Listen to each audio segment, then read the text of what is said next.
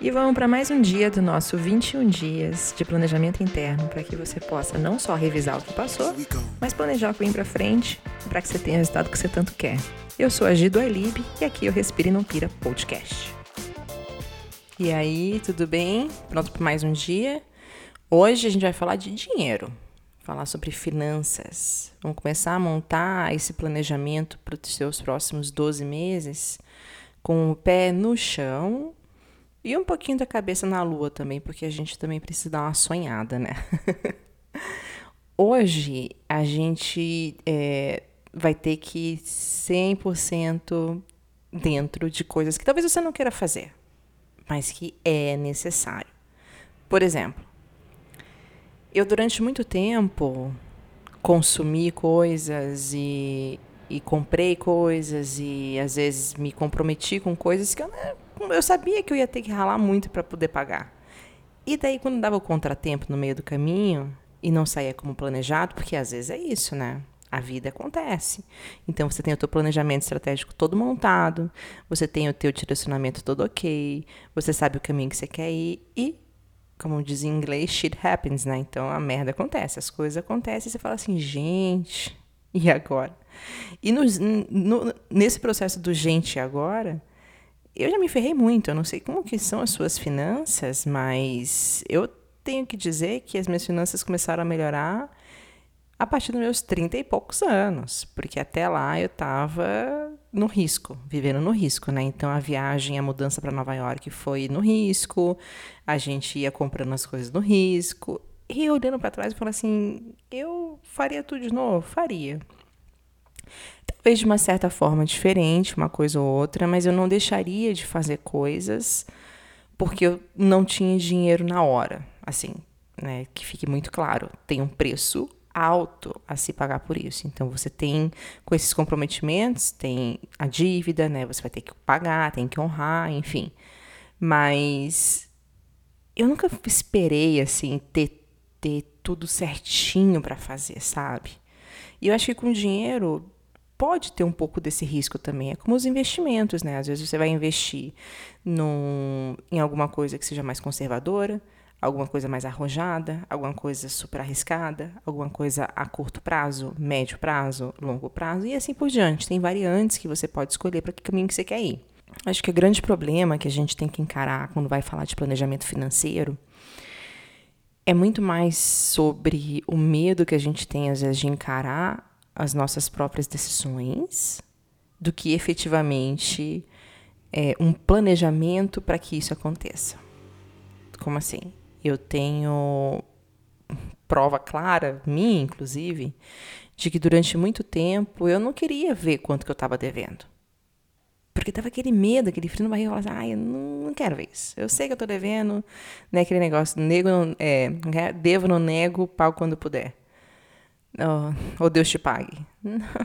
Não, não é assim que funciona, né? Para ser adulto e para crescer e para é, você expandir profissionalmente, pessoalmente e as suas finanças, você tem que encarar os teus BO.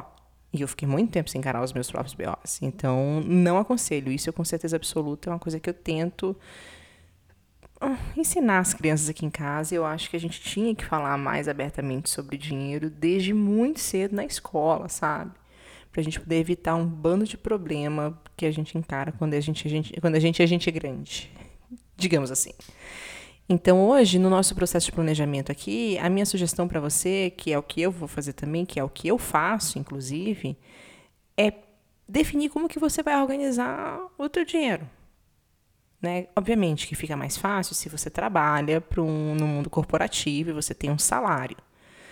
Eu não tenho salário, né? Eu, eu sou autônoma desde sempre. Eu até comentei com você nos episódios atrás que a minha carteira de é, trabalho ela tá em branco ainda. Ela tem só a minha foto lá com 20 e poucos anos. Mas eu nunca trabalhei assim é, de receber salário certinho, né? Mesmo na época que eu trabalhava em agência, ainda tinha aquele negócio de, pô, perdeu o cliente, fechou a campanha, a gente sai, né? Então era muito. A rotatividade era muito grande no, no mercado de, de publicidade e propaganda. E tem uma coisa que eu falo muito aqui em casa, que você tem dinheiro para três coisas: para usar, para poder guardar e para poder doar. Né? Então, quando eu falo em usar, você vai pagar suas coisas é, mensais, você vai comprar as coisas que você quer, você vai é, fazer as viagens que você quer e assim por diante. São coisas que você vai consumir, né? É, doar não necessariamente seja doar só para instituições de caridade. Você pode, por exemplo, ajudar a tua mãe. Ah, ela está querendo trocar, sei lá, o fogão. Então você vai usar esse dinheiro para poder ajudar ela a comprar o fogão dela. Né? É, ah, eu quero nesse momento agora na época de Natal, Ano Novo, eu quero ajudar uma escola e, sei lá, adotar uma criança.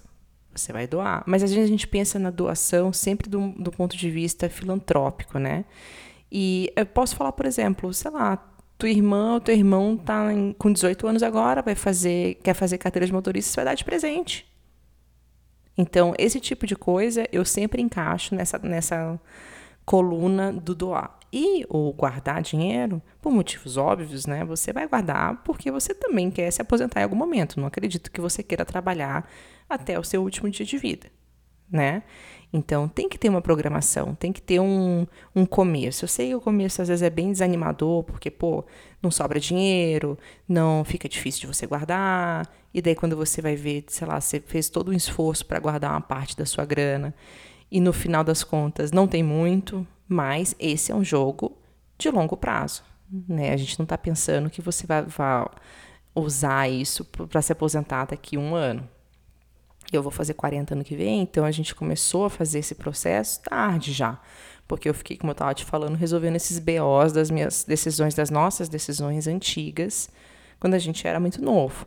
Mas a gente já tem um pezinho de meia caminhando, o que me deixa até mais tranquila para poder arriscar na minha parte profissional em alguns momentos e testar coisas diferentes. Né? Então, hoje, quando você fala em planejamento financeiro, não é sobre só faturamento. Ah, eu quero faturar 100 mil reais no ano que vem. Eu quero faturar em dólar. Porque isso são, são todas coisas muito genéricas. Né? Eu, eu acho que quando a gente fala de estratégia para planejamento de vida, que é o que a gente está fazendo aqui durante esses 21 dias, não adianta você ficar chutando número. Não adianta ficar chutando número. Por exemplo, é, pensando nos teus BOs, esse é um exercício que você pode fazer hoje.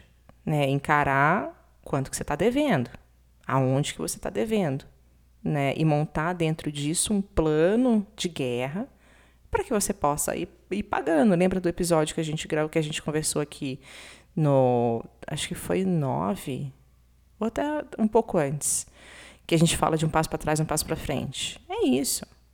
É isso, né? Então você vai dar um passo para trás, vai limpando o teu passado, isso vai te dar uma tranquilidade, vai te dar um respiro, falar assim, putz, ah, você respira fundo e fala assim, pá, paguei essa conta, que estava no fundinho da minha cabeça, eu sabia que estava devendo, mas não queria encarar. Pronto, pagou, passo à frente. Né? O que, que você vai investir, o que, que você vai comprar para você. Porque também não é só sobre pagar a conta e guardar dinheiro, você tem que aproveitar. Né? Ah, tá com vontade de comprar uma roupa bacana? Vai. Tá com vontade de passar um final de semana no hotel, é, sei lá, você e teu, namorado, namorada, esposa, esposa? Vai. Vai tudo tem que ser dentro do, dos teus limites ali, né? Para você também não ficar cometendo mais erros para depois ter ficar dando vários passos para trás e pagando dívida. Mas, em teoria, quando a gente lê assim, ah, fazer planejamento financeiro, tem todas umas estratégias, tal. Eu vou ser bem sincera, eu acho que o planejamento financeiro que funciona para mim é entender quais são os meus sonhos, os meus objetivos, entender o que o meu trabalho de hoje em dia traz de retorno financeiro e aonde que eu tenho que mudar, porque às vezes o teu, o teu trabalho hoje está te dando um retorno tão pequeno que você nunca vai conseguir alcançar esse sonho. Né? Então, daí você tem que mudar na outra área também. Quais projetos que você vai ter que mudar, vai ter que fazer um, um trabalho extra, né? vai ter que trocar, inclusive, de caminho para você poder alcançar. Então, é muito sobre Ai, acompanhar muito junto os teus desejos, como você quer se sentir com esses desejos, né? Porque por que, que você fala que você quer? A gente vai falar sobre isso mais pra frente, mas por que, que você fala que você quer faturar 100 mil reais? Você fala que você quer faturar 100 mil reais porque o sentimento que você tem é que quando você alcançar os seus 100 mil reais, você vai ter mais tranquilidade para pagar suas contas, você vai se sentir melhor para poder ir no restaurante jantar, você vai poder é, fazer as coisas que você quer com relação aos seus investimentos. Então, são todos sentimentos. Né? Os seus desejos estão sempre muito atrelados aos seus sentimentos. Então, hoje, pega um caderno, bota no papel, seja duro com você mesmo, fala assim, ah, tô devendo isso e isso, beleza, e os meus sonhos são esses, esses, esses para os próximos 12 meses, e o meu faturamento agora é de tanto, e talvez eu tenha que mexer nisso.